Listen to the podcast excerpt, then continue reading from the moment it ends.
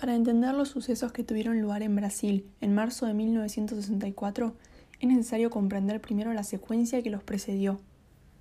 En el año 1961, João Goulart asumió la presidencia de Brasil de manera legítima. En un mundo polarizado por la Guerra Fría, João anuncia una serie de reformas consideradas socialistas, como la reforma agraria, la nacionalización de la refinería de petróleo y el fin de la elevación de capitales. Creció así el descontento y muchos temían el avance del comunismo. Finalmente, con el apoyo estadounidense, las Fuerzas Armadas obligaron al presidente a dimitir el 31 de marzo de 1964. Cinco presidentes sucedieron hasta 1985 y formaron parte de la dictadura brasileña. Se disfrazaron de democracia tras un parlamento servil y elecciones indirectas. El primero de ellos fue Castelo Branco, quien asume el poder el 15 de abril de 1964.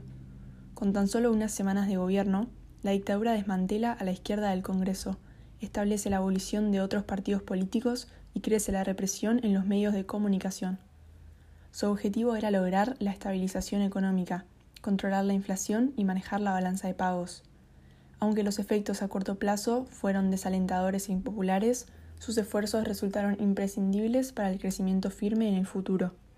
El segundo gobierno lo llevó a cabo Arturo da Costa de Silva, asumiendo en 1967. El gobierno anterior había mostrado una tolerancia considerable con la oposición, pero eso llevó a la movilización, por lo que esta vez hubo un giro en la política y el presidente reaccionó reprimiendo con dureza a los huelguistas. Además recurrió a medidas dictatoriales para poner en práctica su versión de crecimiento económico. En septiembre de 1969, el presidente sufrió un golpe debilitador y la Junta Militar designó a Emilio Garrastazu Medici como nuevo presidente. En este periodo, Brasil experimentó la guerra de guerrillas. Activistas revolucionarios secuestraron a diplomáticos extranjeros y los mantuvieron como rehenes para canjearlos por otros revolucionarios prisioneros. En 1974 asume Ernesto Geisel, quien repitió las esperanzas de los anteriores moderados acerca de un retorno a la democracia y la legalidad. Su problema era la imposibilidad de ganar unas elecciones populares libres, ya que el ejército se tomó las reglas democráticas muy en serio. El resultado fue una serie interminable de improvisaciones democráticas para hacer que los resultados de las votaciones se adecuaran a sus preferencias. Desde 1967, la economía brasileña había vuelto a la senda del crecimiento. A esto se le llamó el milagro brasileño, que fue logrado por salarios bajos y crédito fácil para los compradores de bienes duraderos. Pero para los 80, la economía había empeorado, en parte por la crisis del petróleo de 1973, que aumentó la deuda externa en Brasil en cantidad. Para salir adelante y obtener los créditos puente, Brasil aceptó un plan económico elaborado por el FMI.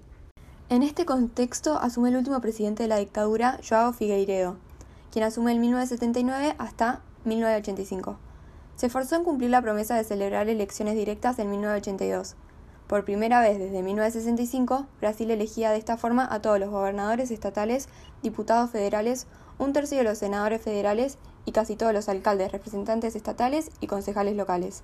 Así fue como finalmente el Partido del Movimiento Democrático Brasileño, liderado por Tancredo Neves, puso fin a la dictadura militar cuando en 1985 él ganó la elección presidencial en el colegio electoral.